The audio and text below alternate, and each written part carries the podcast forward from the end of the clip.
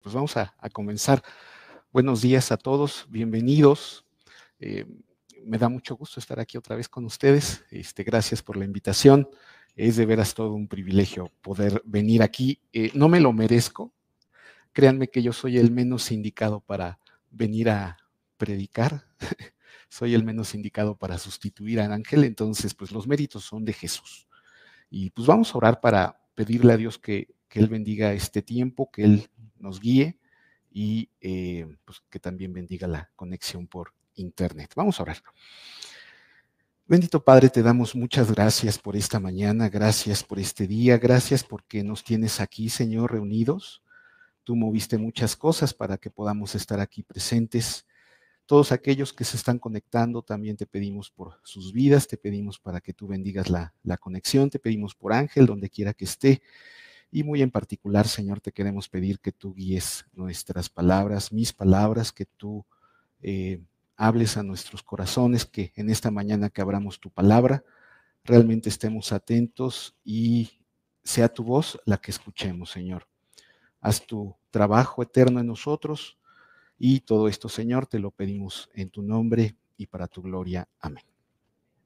Bueno, les prometo que Hoy no vamos a ver tantos versículos como la vez pasada, serán, creo yo, bastantes menos, pero sí vamos a necesitar estar revisando algunos en nuestras Biblias. Entonces, eh, los primeros que vamos a leer son Efesios 5, 15 y 16.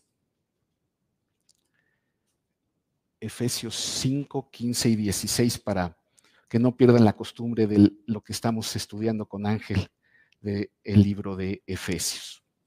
Bien, Efesios 5, 15 y 16 dice, mirad pues con diligencia cómo andéis, no como necios, sino como sabios, aprovechando bien el tiempo, porque los días son malos. Bueno, ahorita hace un momento antes de, de empezar el estudio platicábamos aquí y podíamos a lo mejor pensar que la palabra bien, aprovechando bien el tiempo podía ser eh, pues algo eh, redundante, o sea, se aprovecha bien el tiempo, aunque más bien eso está más enfocado en cómo hablamos hoy, cómo es nuestro lenguaje hoy. Tenemos que entender que esta es una traducción de 1960 hecha por alguien que no es mexicano o alguien que no fue mexicano, pero bueno, eh, podemos ver que sin duda después dice aprovechando bien el tiempo porque los días son malos. O sea, hay una razón donde Dios nos tiene que decir, aprovechemos bien el tiempo. ¿Por qué? Porque hay una contraparte, hay una situación equivocada que podemos contrarrestar, que sin duda Dios puede contrarrestar. Dice, eh, miremos pues, mirad pues con diligencia cómo andéis. ¿Qué, entendemos por diligencia? Eh, diligencia es un compromiso, ¿no? Tenemos que mirar comprometidos. No puede ser algo superficial, no puede ser algo eh, como tema de conversación, ¿no? Tiene que ser algo en donde le invirtamos tiempo y eso es lo que Dios busca en esta mañana, que hoy te lleves una tarea para reflexionar. Reflexionar en particular en este tema que vamos a hablar, que es el tiempo, pero sobre todo que sepas que tiene que haber un compromiso. Somos muy especiales los seres humanos para precisamente no comprometernos, ¿no? Tenemos que hacer eh, a veces eh, eventos como para decir, sí, eh, me voy a casar contigo, ¿no? y a veces tiene que ser enfrente de muchos para que, pues luego mañana no se nos olvide que tengo un compromiso, ¿no? Así somos, ¿no? Pero finalmente en esta mañana yo quiero empezar por esto que esto es algo muy particular entre cada uno de nosotros y Dios, muy particular en esta relación personal que tenemos y que sí implica un compromiso. Bien, entonces Pablo fue el que escribió estas palabras y nos dice que tenemos que aprender a aprovechar bien el tiempo. Y bueno, pues si nos lo dices, porque igualmente hay algo de lo que podemos estar eh, adoleciendo. Eh, y como veíamos la, vez pasada, esto de aprender, pues yo siempre lo relaciono con que pues hay un maestro y hay un estudiante, hay un maestro y hay un alumno, y esto es de generación en generación, ¿no? Hay alguien que ya transitó por este camino y pues ahora ya conoce de lo que se trata. No es que sea mejor que nosotros, simplemente él ya conoce el detalle del camino y nos lo puede enseñar. Y, no sé si se acuerdan, ¿no? Esto que les compartía yo, que gracias por todos los maestros, ¿no? Gracias por todos los que han tomado la decisión de enseñar. No es fácil, ¿no? Luego los alumnos no somos nada facilitos, ¿no? No somos tan eh, suavecitos, ¿no? Nos resistimos, pero ahí están los maestros, ¿no? Y bueno, hoy estamos en particular hablando de temas espirituales y hablamos acerca de los maestros de la Biblia, pero los padres son unos grandes maestros, ¿no? Y luego, ¿cómo nos cuesta trabajo en esta vida poder entender esa relación? Entonces, sin duda, hoy el tema de, también de, aprender, pues lo, tenemos que estar eh, refrescando. Nos dice entonces estos versículos, dice, mm, mirad pues con diligencia cómo andéis, cómo caminamos, en realidad cómo vivimos nuestra vida, ¿no? Tenemos que estar muy atentos y dice, eh, antes que nada, lo que no debe de ser, no andando como necios, ¿no? Como gente que no quiere aprender, como gente estaruda, como gente dura, em, y así lo refiere, ¿no? Como, como eh, necios, y no como aquellos que realmente sí conocen a Dios, no como aquellos que sí quieren vivir para Dios, que sí quieren mm, ser guiados, ser instruidos por parte de Dios. Entonces, eh, quienes queremos vivir para Dios, quienes queremos ser guiados por Dios, quienes, quienes queremos ser instruidos por Dios, de repente empezamos a escuchar esto del tiempo, ¿no? Y me encantó y gracias por compartirlo, ¿no? El tiempo, ¿no? Pues aprovechar el tiempo, pues sí, pues sí, o sea, se aprovecha el tiempo, ¿no? Y cuando como creyentes empezamos a profundizar en esto, no sé si te ha pasado, porque seguro, seguramente no es la primera vez que, que se menciona, lo primero que nos damos cuenta es que hemos fallado en este tema, ¿no? Que volteamos hacia atrás, revisamos esto y decimos, sí, no puedo decir otra cosa más que he desperdiciado cierto tiempo, ¿no? Eh, he desatendido eh, ciertos eh, tiempos, he desaprovechado el tiempo que tengo. y sin duda, también tenemos que ver que le hemos dado un mal uso al tiempo que tenemos. Muy bien, bueno, la vida como se nos presenta, se nos presenta con oportunidades. Hacia atrás hemos tenido muchas oportunidades. Gracias a Dios, esa es la vida, ¿no? Y de aquí hacia adelante las cosas seguirán igual mientras que nos mantengamos caminando en esta tierra, ¿no? Entonces van a llegar oportunidades. ¿Y qué vamos a hacer con estas oportunidades? Hoy tenemos que saber que hay de dos sopas, como me decían en mi casa. O aprovechamos bien el tiempo, o sea, esa oportunidad la tomamos y la aprovechamos, conforme al tiempo que nos brinda, o de plano la vemos pasar. No tomamos esa oportunidad y simplemente no la aprovechamos. Eh, la idea de aprovechar una oportunidad la tenemos que ver así tal cual como poderle sacar el jugo a esa oportunidad, ¿no? Oportunidad de cualquier tipo, de cualquier índole, la que tú te quieras ahorita imaginar, ¿no? A ver, un estudiante que se tiene que preparar porque sabe que en la carrera, pues hoy en día las universidades no son regaladas, ¿no? Económicamente hablando y tampoco académicamente, pero sin duda luego los estudiantes tienen la oportunidad de pedir una beca, ¿no? Pero se tienen que preparar y tienen que tener un buen promedio y entonces ellos tienen que decir, aprovecho esta oportunidad o la dejo pasar, ¿no? Y así es simplemente un ejemplo de eh, una de muchas oportunidades que hemos tenido en la vida eh, uno como joven, ¿no? Bien. Em, otro ejemplo es precisamente en esta mañana, ¿no? Yo le doy gracias a Dios de, que estén aquí, porque sin duda hoy, hoy, nos paramos y dijimos, bueno, vengo a exponerme a la enseñanza de la palabra o no vengo a exponerme a la enseñanza de la palabra, ¿no? Vengo a estudiar o no vengo a estudiar. Es una decisión. Eh, la verdad es que no, no me da pena comentarlo, sí, sin duda, somos una creación en donde hay muchos sentimientos de por medio, hay luego un cansancio en nuestro cuerpo, pero es muy curioso que siempre la oportunidad se presenta y se te queda viendo, ¿no? ¿Qué vas a hacer, no?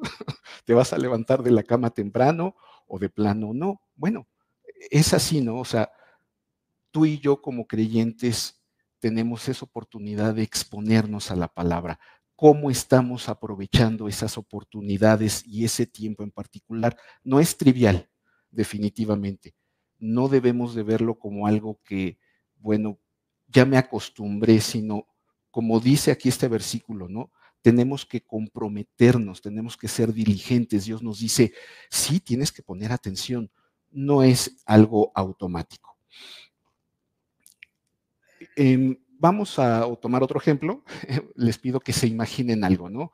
Vamos a pensar en una, em, que tenemos una cuenta bancaria y en esta cuenta bancaria diariamente se nos va a depositar 86.400 pesos todos los días.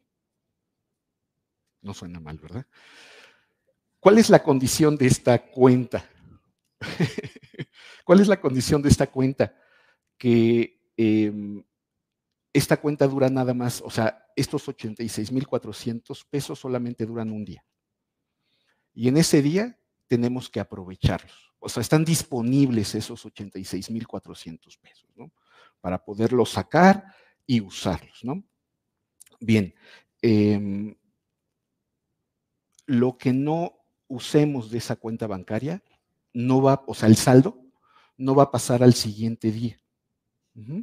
Esa es la, la condición de esta cuenta. A medianoche, como la cenicienta, se borra todo pero al siguiente segundo se te vuelven a depositar otra vez 86.400 pesos. Y también como condiciones de esta cuenta es, bueno, eh, no podemos ir, o sea, todo lo que no usemos, pues ya, no lo vamos a poder aprovechar para el mañana, ¿no? Y no podemos tampoco regresarnos al pasado. Lo que no ocupé ayer del dinero, de este dinero, ya. Lo que no ocupé antier, no tengo derecho ya, ¿no? Y a futuro es lo mismo. Yo no puedo, o sea, si ustedes dicen, bueno, pues qué bonito que me estén depositando, pues voy a hacer ciertos planes y entonces ya de ese dinero que tengo, pues ya de una vez lo tomo y compro, no sé, ¿no? Bueno, también la condición es que hacia adelante no vamos a poder adelantarnos a tomar ese depósito que nos van, que se nos va a realizar. Y la pregunta es, ¿tú qué harías con este depósito? Imagínate que tienes esta cuenta. Todos al unísono diríamos, pues le, saco todo el jugo posible, claro que la aprovecharía, claro que estaría tempranito ahí en el cajero, ya sea el automático o el, de persona, pues, pues entreguenme mis 86.400 pesos para usarlos, ¿no? Eso es, eso es lo obvio, ¿no? Y eso es lo que es lo correcto, por eso dice aprovechando bien el tiempo. Eso es lo que hay que hacer. Me encanta cómo Dios nos pone siempre ejemplos que vivimos para enseñarnos esta parte espiritual que luego pues la dejamos de ver. Luego nos tropezamos con cosas y dejamos de ver lo que es más importante en nuestras vidas. Bien. Em, entonces la idea es aprovechar bien este dinero todos los días. Bueno, lo que entonces ahora partiendo de esto tenemos tú y yo que entender es que esa cuenta bancaria existe. Esa cuenta bancaria tú la tienes. Todos los días el Señor te da a tu disponibilidad 86.400 segundos. Todos los días. Y aplica exactamente igual. Todos los segundos que no usaste en un día, no los puedes echar para adelante, ¿no? como te decía yo, cuando revisamos en nuestra vida este tema del tiempo, luego decimos, híjole, pues he perdido, quisiera yo recuperarlo. Hoy al final del estudio quisiera yo que tú te llevaras esta pregunta. De una vez te la hago para que durante el día la, medites y seguramente en la noche puedas llegar a una decisión. ¿Podemos recuperar este tiempo? ¿El tiempo perdido se recupera? Y que eso establezca un compromiso contigo, que eso te lleve a esta diligencia. El que no aprovecha ese recurso somos nosotros. Claro, mi vecino pues tendrá que ver lo suyo, como les decía al principio del estudio, pero es una situación personal entre Dios y, nosotros. O sea, el que perdemos somos nosotros. Cuando no queremos exponernos a la palabra, por la razón que quieras, el cansancio, N cosas, ¿no? No me distraigo con eso. Finalmente los que estamos perdiendo somos nosotros. Y estamos perdiendo ese tiempo y estamos perdiendo un tiempo de profundizar en nuestra vida espiritual, que sin duda va a repercutir más hacia adelante. Bien, entonces, eh, no podemos tomar del futuro, lo que podemos hacer es vivir el día de hoy con lo que tenemos y con lo que hemos decidido invertir de ese recurso que se nos da el día de hoy. Entonces hay que aprender a aprovechar nuestro tiempo. Y la escritura nos sigue hablando acerca de esta enseñanza en el siguiente versículo. Vamos a cambiarnos ahora al sal, a los salmos. Vamos a leer el Salmo 90, 12, por favor.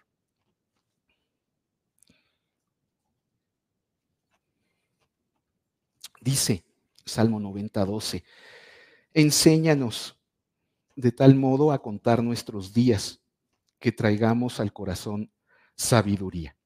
Bien, el salmista que escribió esto hace una petición, le hace una solicitud a Dios. Es ese estudiante que le dice a su maestro, ¿me enseñas? necesito aprender algo muy importante y necesito aprenderlo eh, de ti. Le dice que le pide a Dios que le enseñe a contar de tal modo nuestros días que podamos traer a nuestro corazón sabiduría. Es la misma sabiduría que leímos en los primeros versículos de Efesios, ¿se acuerdan? Sí, digo, si, si, no, bueno, luego ven su apunte, pero es esa precisamente esa misma sabiduría, no caminando como quienes no quieren conocer a Dios, no como quienes no quieren invertir lo que tenemos para Dios, sino al contrario, queriendo profundizar en esta relación que tenemos con el Señor. Entonces, hoy vamos a estar hablando en particular acerca de este Salmo 90-12 y vamos a ver varios puntos, vamos a poderlo analizar con respecto al contexto que maneja este versículo. El primer punto, van a ser cuatro, les refiero el, primero. Eh, y básicamente es el contexto en el cual está escrito este versículo. Entonces, el primer punto es, este versículo está en el contexto de la eternidad de Dios. Y esto lo podemos entender conforme al, capítulo 90 de este salmo. ¿Cómo arranca este salmo? Vamos a regresarnos esos primeros eh, versículos, sí, al, versículo 1 del Salmo 90, el 1 y 2 dicen, Señor, tú nos has sido refugio de generación en generación. Antes que naciesen los montes y formases la tierra y el mundo, desde el siglo y hasta el siglo, tú eres Dios. Bien, ¿qué nos está diciendo aquí? Que Dios era Dios desde antes de la creación de este universo, desde antes de la creación de este planeta desde antes de nuestra creación. Dios era, Dios siempre ha sido, Dios es eterno. ¿Y por qué tenemos que tenerlo claro? Porque nosotros en esta tierra no lo somos. Nosotros tenemos un tiempo limitado. Vamos a pasar al 4. Ahí en ese mismo eh, capítulo 90, el versículo 4 dice, porque mil años delante de tus ojos son como el día de ayer que pasó y que como y como una de las vigilias de la noche. Bien, nos podríamos imaginar lo que son para Dios mil años, imaginarlo cuánto representan para él. Bueno, realmente está difícil, pero aquí él nos dice, yo te voy a explicar, yo te voy a enseñar qué son mil años para mí. Eh, aquí dice, mil años son como el día de ayer, es lo que acabamos de leer, ¿no? o como una de las vigilias de la noche. Antiguamente la noche se dividía en vigilias. Cada vigilia era de, tres horas. Entonces, aquí dice que mil años son como una de las vigilias. O sea, es una parte nada más de la noche para Dios, si lo podemos imaginar y entender así, estos mil años. Y si lo extrapolamos, vamos a entender que toda la existencia de la humanidad es menos que un día nuestro para Dios. Increíble, ¿no? Dios es eterno, Dios está fuera de este tiempo. Entonces, esta instrucción que estamos viendo aquí en el Salmo 90, esta indicación de parte de Dios que sin duda, pues es una indicación profunda y nos lleva a profundizar eh, o a profundizarla delante de Él, nos tiene que quedar claro que está en el contexto de la eternidad de Dios. Nosotros tenemos que enfrentar esta enseñanza sabiendo que Dios nos está hablando de la eternidad. No es una temporalidad. A lo que tenemos que llegar es a una eternidad. Entonces, Dios es eterno, ya lo habíamos comentado, pero tú y yo en esta tierra no lo somos. Vamos a pasar al segundo punto. Nuestro segundo punto viene en el contexto de la brevedad de nuestro tiempo. Y es una comparación, ¿no? Eh, la eternidad de Dios y la brevedad de nuestra vida en esta tierra. Y nos sirve mucho que también nos preguntemos, en base a esta medida de tiempo que sacamos de mil años, cuánto ha progresado la humanidad en mil años. Bueno, acotémosla un poco para no extendernos mucho. Dejémosla en 100 años y pensemos cuánto ha progresado la humanidad en 100 años pues de una manera impresionante, ¿no? Hacia donde voltemos, vamos a poder ver esto reflejado. Bueno, ok, no 100 años, vamos, en, base a su vida, el tiempo que han ustedes estado en esta tierra, cuánto progreso han visto pasar delante de sus ojos. Yo, muchísimo, muchísimo, muchísimo, es impresionante. Yo entré a mi carrera en, el, en 1987. Este, nunca tuve el gusto de encontrarme con Laura ahí en la facultad, pero somos contemporáneos. Eh, cuando yo entré a, la primer clase de, mi carrera, que es computación, el profesor preguntó, a ver, de los 50 que están ustedes aquí, ¿cuántos han tenido contacto con una computadora? ¿Quién ha usado una computadora? Bueno, de esos 50 jovencitos que iban para ser los futuros profesionistas de los sistemas en México, solamente tres habían tenido el contacto con alguna computadora y nunca dijeron qué tanto la habían usado, sino simplemente que habían tenido la experiencia. Bueno, 30 años después, 35, hoy en día, bueno, ya no tengo aquí mi teléfono a la mano, el telefonito que traen ustedes, este celular inteligente, es poderosísimo. O sea, ese procesador que traen ustedes en las bolsas no existía, pero ni por mucho, hace 35 años.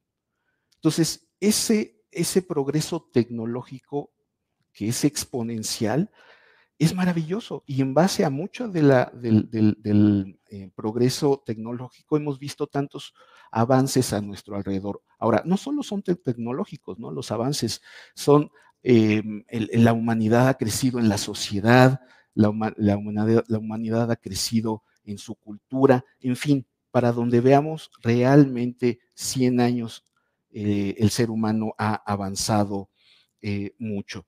Si leemos la historia, si agarramos cualquier libro de historia, vamos a ver que en un tiempo limitado se nos describe cómo todo un imperio surgió y luego qué le pasó?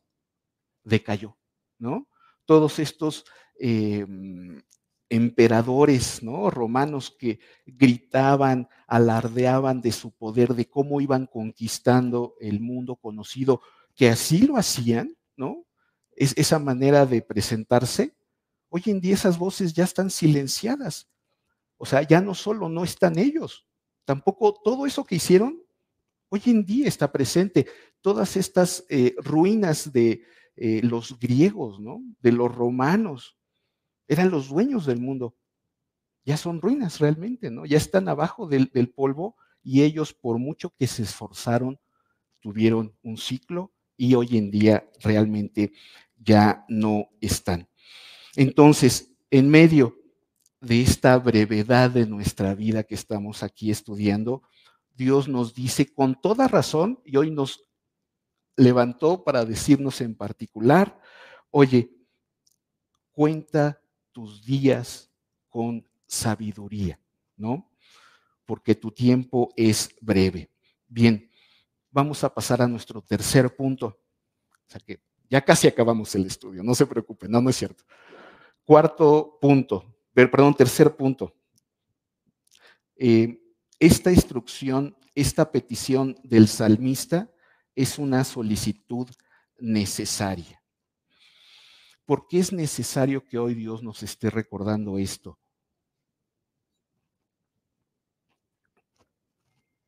¿Por qué Dios nos tiene que decir esta frase, este versículo, cuenta tus días con, eh, sabiduría? Aprovecha tu tiempo por algo muy sencillo, porque por nuestra naturaleza no lo hacemos. Nuestra naturaleza es la que nos jala y nos dice, no, no lo hagas, ¿para qué? Tú vas a tener todo el tiempo del mundo. No reflexiones en esto. Tu vida es así, sigue así, casi, casi nos invita a no pensar, a guiarnos más por una emoción a guiarnos más por lo que vemos que por una razón, pero aquí Dios nos está levantando la mano y nos dice, de veras hoy quiero tu atención porque quiero que entiendas mi razón. No tienes todo el tiempo del mundo. Tu tiempo es limitado. El tiempo en el que vives es breve. Casi, casi es un abrir y cerrar de ojos. No podemos dejar pasar las oportunidades que tenemos. Eh, el tener esta postura, esta actitud de no em, valorar nuestro tiempo nos lleva a muchos problemas, ¿no? Y dejamos pasar muchas oportunidades y muchas cosas que tenemos que hacer por esto, ¿no? Por no ponernos eh, diligentemente a esto. Velo, simplemente hoy en día, ¿cuántos casos no escuchas de personas que en lugar de aprovechar, en un particular caso, su tiempo y haber dejado sus papeles de herencia en correctamente, como debe de ser, mueren y entonces a quien les dejan su herencia, pues encuentran que tienen un problema. Y tienen un problema porque en su tiempo lo que debieron de haber hecho no lo hicieron. Y así generamos muchos problemas de muchas índoles cuando nosotros no somos diligentes en aprovechar nuestro tiempo. Finalmente, en esta, en esta mañana Dios nos dice que no es que ahorita pongamos mucho mucho, eh, mucha atención en que debemos de ocuparnos de las cosas. No, aquí nos dice Dios, acuérdense que el contexto es la eternidad. Y aquí para todos, creyentes o incrédulos, nos dice, hoy tú tienes que aprovechar el tiempo. ¿Para qué? Para que hacia la eternidad no te vayas a encontrar con problemas. Para los dos mundos, creyentes e incrédulos. Ahora, el contexto es la eternidad y estuvimos hablando, oye, pero es que, ¿por qué me comentas entonces que si, si, si hay una eternidad, ¿por qué me dices que el tiempo que paso en esta tierra es limitado? Por eso, porque un día vamos a morir. Pero también tenemos que entender que antes de que esto suceda, antes de que Dios nos creara, puso eternidad en nuestro corazón. Vamos a leer Eclesiastés 3, versículo 11, la primera parte. Eclesiastés 3, versículo 11. Dice, todo lo hizo hermoso en su tiempo y ha puesto eternidad en el corazón de ellos, refiriéndose a nosotros como sus criaturas. Nos ha hecho eternos Dios. En nuestro corazón nos ha puesto la eternidad. Nuestra vida no termina cuando termina este tiempo en la tierra para nosotros. Por eso hoy Dios nos está diciendo, vamos a cambiar el panorama. Tu panorama es muy a nivel de piso, ¿no? Es como en la cancha de fútbol, el entrenador que está ahí al lado gritándole a sus jugadores qué tienen que hacer.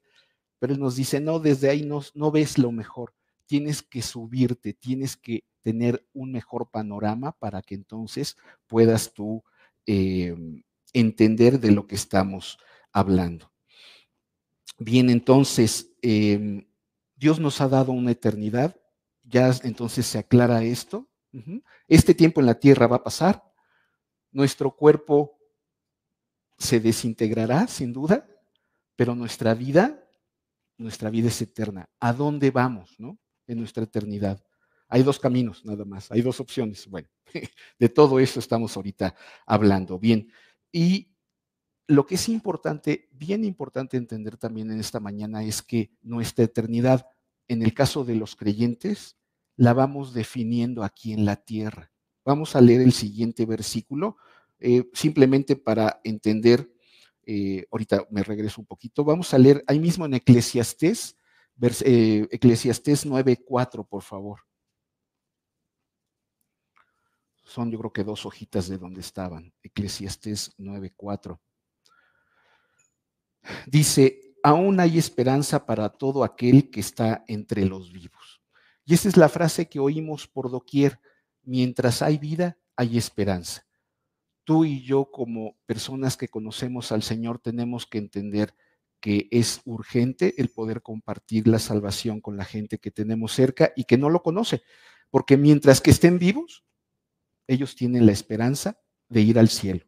Claro, en el momento en que ellos se arrepientan, entiendan qué fue lo que hizo Jesús por ellos y entonces tomen una decisión a favor de Dios, pero realmente es una, una decisión a favor de su eternidad. Eh, bien, cuando no estamos contando nuestros días con sabiduría, hay un peligro. ¿Cuál es el, este peligro que tenemos que eh, entender? Eh, vivimos en una sociedad que hoy en día es muy existencialista, es una filosofía, es una manera de pensar. Quien no conoce a Cristo tiene incluida esta filosofía de o estamos o no estamos. Por lo tanto, échale ganas. Por lo tanto, esfuérzate. Por lo tanto, despiértate temprano. Por lo tanto, hoy tienes que verlo como el único día que tienes para hacer las cosas que debes de hacer. Y todo esto, en principio, no es malo, ¿eh? el problema del existencialismo es que no ve más allá de eso.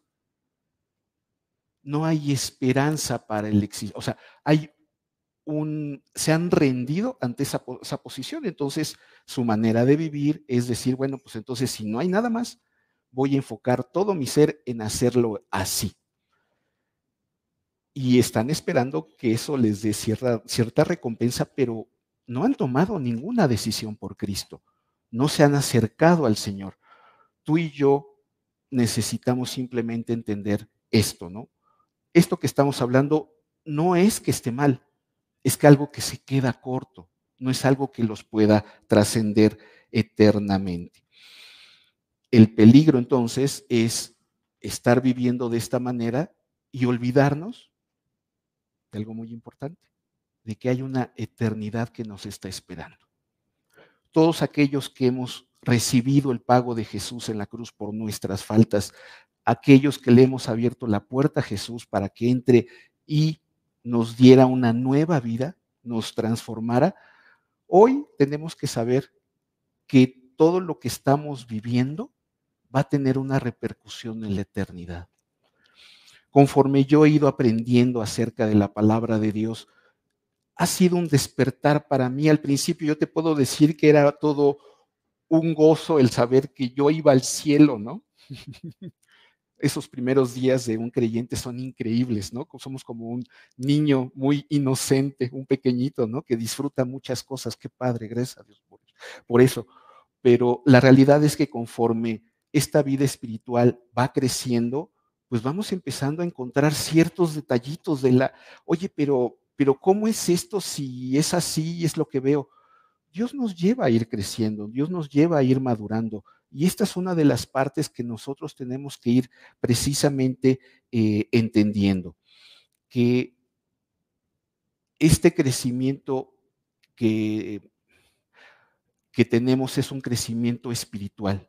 Tenemos que entender que todas las cosas que podemos permitirle a Dios trabajar en nuestras vidas, todo esto que estamos aprovechando bien el tiempo, todo lo que le permitimos a Jesús producir en nosotros, es algo que nos lo vamos a encontrar en el cielo. Y es un gran reto. ¿Por qué? Porque la Biblia te dice lo que hay que hacer y lo que no hay que hacer. Pero tú dime si no es todo un reto cuando te dice Dios, bueno, alguien te injurió, alguien te eh, hizo daño. sí, perdónalo. No, no, no es que Dios, no te diste cuenta cómo me hizo daño. No, no te diste cuenta que la verdad es que sí me dolió. No, no, no está tan fácil. Y te dice Dios, perdónalo, así como yo te perdoné a ti. Y es cuando ahí nos encontramos en la encrucijada y decimos, nuestra parte carnal nos dice, no, no, no, aquí tiene que haber un, un, desquite, ¿no? Aquí nos tenemos que poner a cuentas. ¿Cómo que nada más lo haga yo así? Pues es lo que nuestra carne ha ido aprendiendo y nos ha enseñado. Pero ¿cuál es la contraparte? Por eso son tiempos buenos y tiempos malos. ¿Tú dónde quieres estar? ¿Dónde quieres estar viviendo? Yo de veras te comparto esto porque ha sido de gran aliento a mi vida. Es algo que cuando yo lo entendí ha cambiado profundamente mi vida. Sí, Tienes toda la razón, cuando alguien te ofende te duele como no tienes una idea y no lo quieres perdonar. Pero cuando tú le abres esa parte de tu vida a Dios y le dices, a ver, quiero entender, Él cumple su, promesa, te dice, te haré entender. Pero tú tienes que estar dispuesto, tú tienes que estar con ese compromiso de permear la enseñanza a tu vida. Y cuando tú decides perdonar lo que no querías perdonar, esa recompensa no solo es aquí, te la vas a encontrar en el cielo. Créeme que es increíble porque muchas veces yo he tomado una decisión, te lo comparto, sin estar seguro de lo que iba a pasar. Sí, Dios, ok, me voy a olvidar de esto y voy a perdonarlo. En ese momento sucede algo en mí que yo no podía entender sucede algo en mí que yo sobre todo no lo podía producir. Esa es la vida de Jesús. Y lo que es increíble es que cada vez que tú hagas esto, tienes que saber que esa recompensa también te la vas a encontrar eternamente en el cielo, donde nada se oxida, donde nada te roban, donde lo vas a poder disfrutar por siempre. Y eso es lo que Dios ahorita nos está diciendo.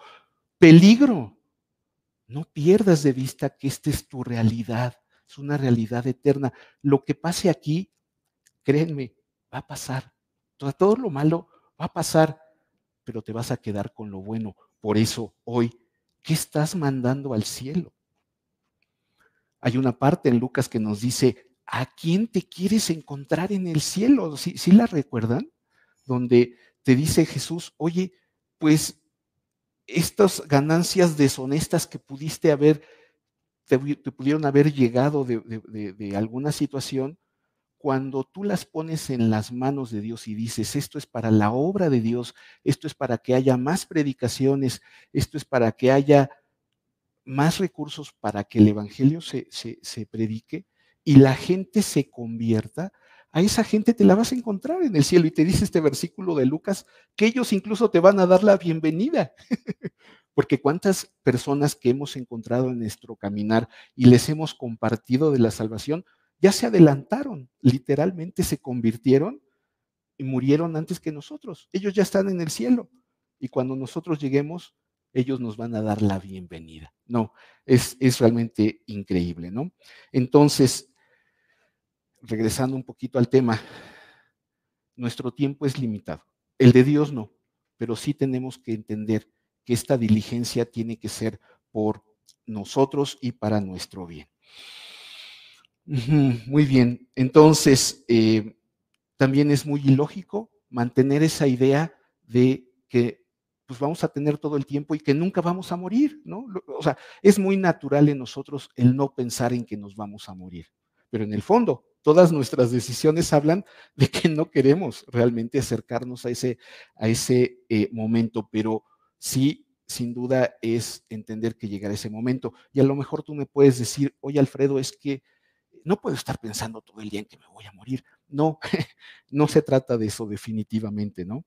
Pero lo que sí tenemos que saber es algo que me gustó mucho. Todos los días nos acercamos vertiginosamente a este hecho. Nos acercamos con la velocidad de 60 eh, minutos por hora al día de nuestra muerte. No lo podemos cambiar. Son de las cosas que no vamos a poder cambiar. Entonces, si sabemos que nos vamos dirigiendo a ese, a ese momento, esto es para que realmente cobremos, perdón, conciencia de que tenemos que aprovechar cada día mejor este depósito que tenemos de parte de Dios. Em, hablando también un poquito acerca de em, la muerte, eh, siempre queremos también por naturaleza eh, pensar que no nos va a pasar nada malo, ¿no? Y cuando escuchamos que en otras personas pues ha sucedido algo malo y en particular que de repente escuchamos que, que alguien murió, pues preguntamos, oye, ¿y, ¿y, de qué se murió, no? No, pues se murió de esta enfermedad. Y entonces nosotros decimos, sí, sí, sí, yo por eso me cuido mucho, yo por eso ya no como esto, yo por eso ya no voy a ciertos lugares, yo por eso realmente me estoy cuidando. Pero la realidad es que si no es malo el decir, bueno, no quiero que me pase lo que le pasó a tal persona. Y lo más seguro es que nuestro momento no sea igual que la otra persona. Pero lo que no podemos negar es cuando llegue ese momento, va a ser como Dios lo haya estipulado. Y de ahí no nos podemos mover, ¿no? Hay un, hay un, este, hay una frase, pero ¿cómo se dice? Hay un, ese me va la palabra, este, perdón, bueno, es una frase, ¿no? Que al que le toca, le tocó, ¿no? O sea, ¿cómo va el que? Sí, a ver, este, pero es el, al que, al que le toca, le toca, ¿no? Y aunque te, aunque te quites, te toca, ¿no? Y igual, igualmente, ¿no? Si no, no es tu momento, si no te va a tocar, aunque te pongas para que ya de una vez, no te toca, ¿no? Es, una realidad, así es. Dios tiene un perfecto control de nuestro tiempo aquí en la tierra, pero es que es una realidad que habrá un momento en donde llegue esa situación y de veras tenemos simplemente que estarle sacando jugo todos los días a estos segundos que nos ha dejado Dios en nuestra vida, ¿no? Nos dice este versículo que contemos nuestros días. ¿A qué no se refiere?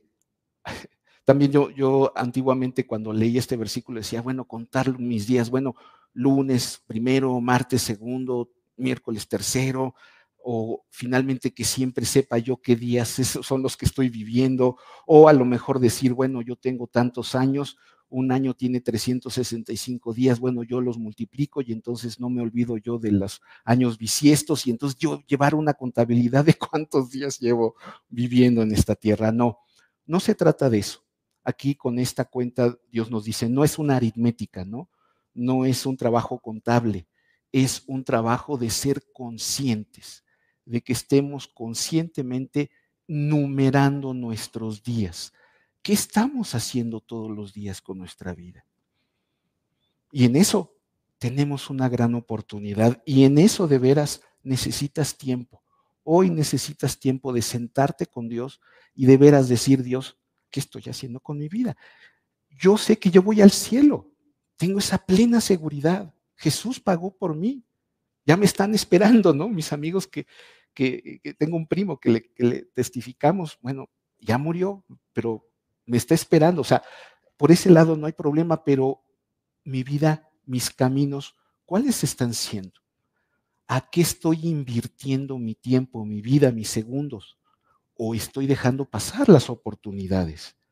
Yo me sé salvo, yo soy un creyente, pero puede ser que me esté durmiendo en mis laureles con esta eternidad que hoy Dios nos está diciendo, ¿cómo vas a encontrar tu casa allá en, los cielos? O sea, Jesús se adelantó a hacernos morada, claro, pero ¿cuántos versículos encontramos que nos dice, bueno, va a haber un día de la prueba, ¿no? Va a haber un tribunal de Cristo donde vamos a llegar con materiales de diferentes tipos. Ángel nos ha predicado mucho acerca de esto, ¿no? Algunos materiales son inflamables, ¿no? Como la hojarasca, nada más le pones un, cerillito y, y se prende y se va todo. Y nos dice la Biblia, va a llegar un día en donde lleguemos como creyentes al tribunal de Cristo con todo lo, lo, que vivimos. Y habrá materiales de todo tipo. Hoy, hoy tú tienes esa preciosa oportunidad de decir, a ver Dios, vamos a hacer a un lado todo esto que es hojarasca, que sin duda se va a quemar, que no han tenido los motivos correctos, pero sí los he vivido, que sí los he desperdiciado y me enfoco a las piedras preciosas. Me enfoco a eso que no se va a quemar por el fuego, que va a sobrevivir al fuego y que eso lo voy a tener conmigo en la eternidad. Ahora, es, un, es una realidad y es una gran bendición. Nuestro tesoro mayor en el cielo es convivir con el Señor. Y así te lo dice. Vamos a leer el Salmo 16, 11, por favor. Ese creo que no te lo di, Clau. Perdón, entonces, para que no lo busques. Ustedes sí en la, en la Biblia, Salmo 16, 11. 16, no, no es el 11. Es, el, sí, sí es el 11. Dice, me mostrarás la senda de la vida. En tu presencia hay plenitud de gozo, delicias a tu diestra para siempre. Eso es lo que nos dice este versículo. Curiosamente nos está hablando acerca de estos caminos, ¿no? Me dice, me mostrarás la senda de la vida y en el cielo, en tu presencia, hay plenitud de gozo. Ese es nuestro tesoro más grande. Nadie nos va a robar ese gozo y es un gozo constante y continuo. Bien, entonces Mm, redondeando un poquito lo que yo les quiero compartir de todo esto es, tenemos que ser conscientes de esa inversión que estamos haciendo todos los días de nuestra vida. Pero sobre todo yo les quiero decir es que tenemos que ser honestos. Tenemos que ser honestos para poder permitirle a Dios que eche fuera esa, esa hojarasca. ¿En qué estamos pasando nuestras vidas? ¿no? no les doy ejemplos, prefiero que ustedes de veras se sienten y veamos qué tanto estamos realmente invirtiendo nuestro tiempo en exponernos a las enseñanzas de la Biblia. Porque eso es el propósito de Dios eterno para nosotros. Mientras que estemos en esta tierra, pues el propósito es ayudar, ¿no? Servir al Señor. Y para mí es una gran oportunidad servir cuando puedes ayudar a otras personas. Y las puedes ayudar en temas espirituales y en temas no espirituales pero es, es, es, increíble poder ayudar, ¿no? Desde lo más pequeño hasta lo más grande, pero eso es un principio de Dios. Te dice, si en lo poco has sido fiel, sobre mucho te pondré. O sea, es la misma idea. No discriminemos nosotros. Es tan importante ayudar y dar la mano, mano a como poder ofrendar para todo un proyecto espiritual de nación, de ciudad, de colonia, lo que sea. Pero hay veces que nos estamos muy distraídos y decimos, sí, sí, sí, yo estoy, em, yo estoy aprovechando bien mi tiempo. Y de veras Dios hoy nos dice, no, no, no es a la ligera. A la ligera nos podemos desviar muy fácilmente y poder estar justificando muchas acciones de manera equivocada. Y Dios nos dice, a ver, hoy es un día para poder volver a establecer las, las, las metas, ¿no? Poder recalibrarnos y decir, Dios, si no estaba yo haciendo esto en tu nombre y para tu gloria, ahora lo voy a empezar a hacer y poder empezar a descubrir una gran bendición de parte de Dios en nuestras vidas. Bueno, eh, yo pienso que ya nos, eh, ahora sí que el objetivo de este estudio pudimos llegar a él. Em, no quisiera, tengo un poco más por, por avanzar, pero no, no pensé que el tiempo me, me ganara tanto. Ok, ok, bueno. Muy bien. Em, déjenme entonces. Mm, mm, mm. Ok, vamos a hablar acerca del cuarto y del último punto. Ya con eso llegamos a cumplir los cuatro puntos que teníamos aquí preparados. El cuarto y último punto es, es una petición con propósito. Es una petición con propósito. ¿Cuál es el propósito? Bueno, te lo dice cómo termina el Salmo 92, 90, 12. Traer sabiduría al corazón. Ese es el propósito. Que nuestro corazón, al corazón llegue la sabiduría de Dios. Que el corazón se convierta en un corazón de sabiduría, en una sabiduría de Dios. Que tengamos un corazón temeroso de Dios. Nada más aclarando, ¿cuál es el principio de la sabiduría? ¿Se acuerdan? El temor a Dios. Y ese es un temor como el que me da miedo, es un temor que da miedo de decir, bueno, hice algo equivocado y ya nomás estoy esperando cuando Dios me castigue por mi desobediencia. De acuerdo, no es así, sino es un temor filial, el temor de un hijo, ¿no? Y otra vez tenemos un ejemplo increíble de algo que conocemos muy bien, hemos sido hijos, algunos somos padres, ¿no? Pero entendemos muy bien que cuando hay una buena relación entre un hijo, una hija y entre un padre o una madre, eh, esa, esa relación padre-hijo trata de no verse afectada, ¿no? Como hijo tienes temor de no desobedecer a tu padre para no hacerlo pasar un mal rato. Eh, tratas de hacer todo lo posible por recompensar en, esa relación que tienes con, con el padre. Entonces, digamos que esa es una explicación de cuál es este temor a Dios. Algo que dices, yo no voy a hacer algo equivocado porque no le puedo quedar mal a mi padre. No es posible, no, no. Claro, tengo una gran invitación a hacerlo. tengo una gran invitación a desobedecer, a tener malos pensamientos, a hacer lo que no es correcto, a hacer lo malo. Pero no puedo quedarle mal. O sea, José es una gran, es un gran ejemplo de esto, ¿no? La situación en la que estuvo, lo único que explicaba y aclara es que tenía una relación preciosa con su padre. Yo no te puedo quedar mal, punto, se acabó. Y si no te puedo quedar mal a ti, mucho menos a mi jefe, el faraón, ¿no? Entonces esto se acabó y se acabó. Bueno, es eso, ¿no? El principio de la sabiduría empieza con este temor a Dios eh, que como hijos buscamos sin duda eh, cumplir.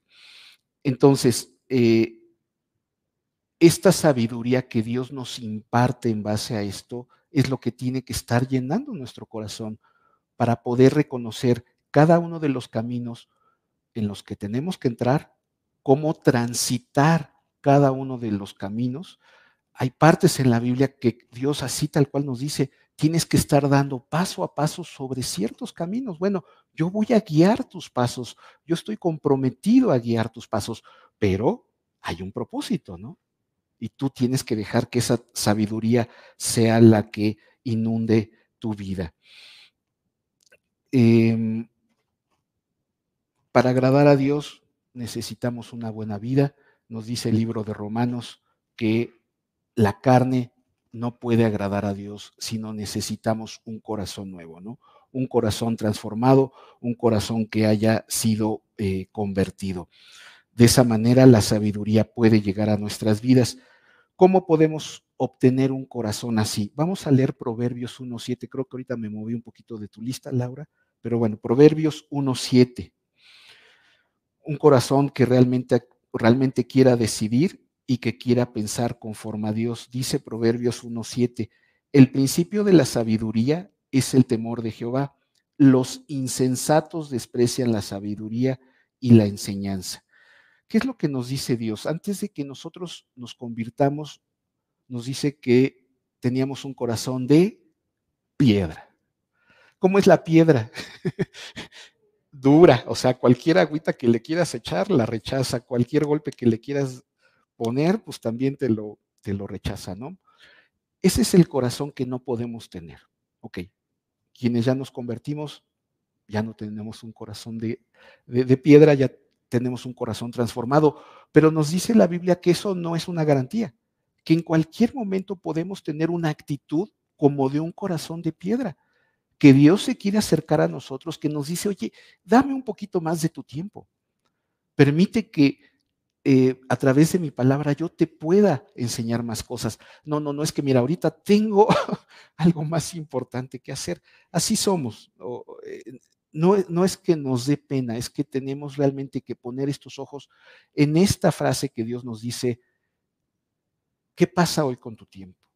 Todo lo que has hecho, gracias a Dios, de veras, pero no olvides, cada día son nuevos ahí ya se me fue, 36 mil, 36 mil, gracias, 38 mil 400. ¿Quién da más? No, no es cierto. ¿Cuánto fue finalmente? 36 mil. 86 mil 400. Gracias. O sea, son nuevos cada día.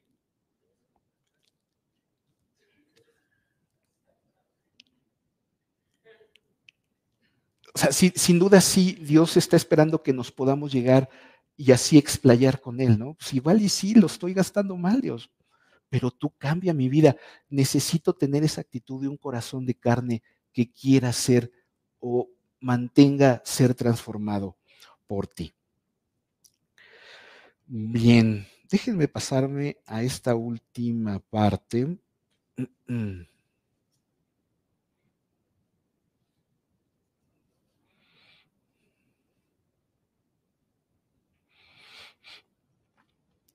Para poder aprender a contar nuestros días, nos tendríamos que preguntar, ¿cómo podemos desperdiciar nuestro tiempo? ¿Cómo podemos cómo desperdiciamos nuestro tiempo? Espero que esto también ayude. Y lo vamos a poder entender igualmente a través de un, de un ejemplo y a través de una pregunta. La pregunta es, ¿cómo podemos desperdiciar el dinero o cómo desperdiciamos tú y yo el dinero cotidianamente, ¿no? Hay veces que estamos desperdiciando nuestro dinero o cualquier persona, pero no nos damos cuenta que estamos desperdiciando el dinero. La manera de desperdiciarlo es a través de pequeños gastitos. Tú tienes algo y entonces dices, ay, pues es tan chiquito, pues aquí va uno y aquí va otro y aquí va otro, y sí son chiquitos.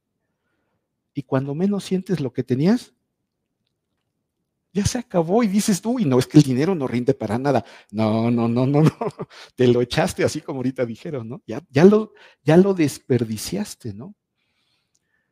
Curiosamente, con el tiempo sucede exactamente lo mismo. Es un buen ejemplo. Vamos invirtiendo tiempos en cositas que decimos, mira, nada más un ratito, nada más veo esto, nada más hago esto.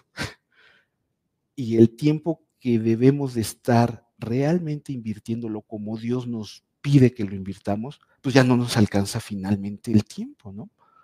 Entonces, esto igualmente es uno de esos buenos ejemplos que tenemos que poder ubicar. Una empresa, ¿no? Es, es el famoso gasto hormiga, ¿no? O, o que van perdiendo por cositas pequeñitas. Es lo mismo, pero lo que yo te quiero decir, tú no vas a identificar tu pérdida de tiempo superficialmente. No lo vas a hacer. Te lo, anticipo, porque es mi intención decirte de veras, tienes que reflexionar, tienes que invertir tiempo para dejar de perder tiempo. Claro, invertirlo delante de Dios, ¿no? Correctamente, honestamente, conscientemente. Hay que hacerlo hoy, no te tardes más. Ninguno de nosotros eh, estamos exentos de este problema, ni lo estaremos. Por eso nos dice la palabra, diligentemente aprovechemos bien el tiempo, porque lo podemos aprovechar mal. Los tiempos son malos. Todo lo que nos rodea nos distrae y nos dice, no, Alfredo, ¿para qué estar el domingo a las 11 de la mañana en una predicación? Esa es nuestra carne. Pero la eternidad nos dice, no, hay grandes cosas esperándonos. Y hoy puedes empezar a decidirles. Entonces, no, no perdamos de veras los ojos a este respecto. Última frase, y quien pueda apuntarlo, me encantaría que lo pudiera hacer. Dice, el tiempo es el recurso más valioso que tenemos. ¿sí? Como recurso, es cierto. Siempre podremos hacer más dinero, pero nunca podremos hacer más tiempo. Esa es la verdad. Siempre vas a poder hacer mucho más dinero o más dinero, como quieras. Pero el tiempo, el tiempo es un recurso no recuperable tristemente. Y cuando tú revisas y has perdido el tiempo, no lo vas a recuperar y que quede como una marca simplemente que te impulse a decir, basta de esto, ¿no? Me voy a comprometer a estar revisando este tema constantemente, ¿no? Delante de Dios, sabiamente, entregándole mi vida al Señor. Bueno, vamos a quedarnos hasta aquí. No sé si tengan alguna duda, alguna pregunta de lo que compartimos en esta mañana. ¿Sí? El tiempo es el recurso más valioso que tenemos. Siempre podremos hacer más dinero, pero nunca podremos hacer más tiempo.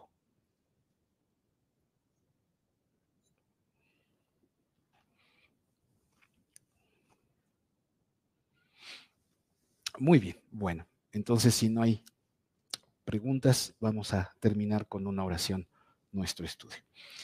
Señor Jesús, te damos muchas gracias por todo lo que tú nos enseñas, por todo lo que tú tienes en tu palabra, porque verdaderamente es vida para cada uno de nosotros. Ahora, Señor, por favor, trabaja en nosotros de tal manera que nos dispongamos a tener un corazón pues dispuesto, pero sobre todo que anhele el ser regado, que anhele el recibir cada una de tus enseñanzas. Llévanos, Señor, a invertir correctamente cada momento de nuestras vidas. Hoy te damos gracias por que nos mostraste lo importante que es cada momento en nosotros y sobre todo que tenemos una eternidad que nos está aguardando. Queremos verdaderamente, Señor, disfrutarte. Queremos, Señor, llegar conforme a ese precioso plan. Ese día, Señor, gozosos, sabiendo que hemos dejado que tú trabajaras en nuestras vidas. Por favor, pues guárdanos en esta semana que arranca, ábrenos puertas para hablar de ti, Señor, a todos aquellos que no te conocen, prepara sus corazones y a nosotros haznos muy atentos de poder compartir y abrir tu palabra delante de sus ojos. Gracias, Señor, nuevamente por este grupo, gracias por la vida de Ángel. Bendícenos, Señor, y todo esto te lo pedimos en tu nombre y para tu gloria. Amén. Muchísimas gracias por su tiempo. Que Dios los bendiga.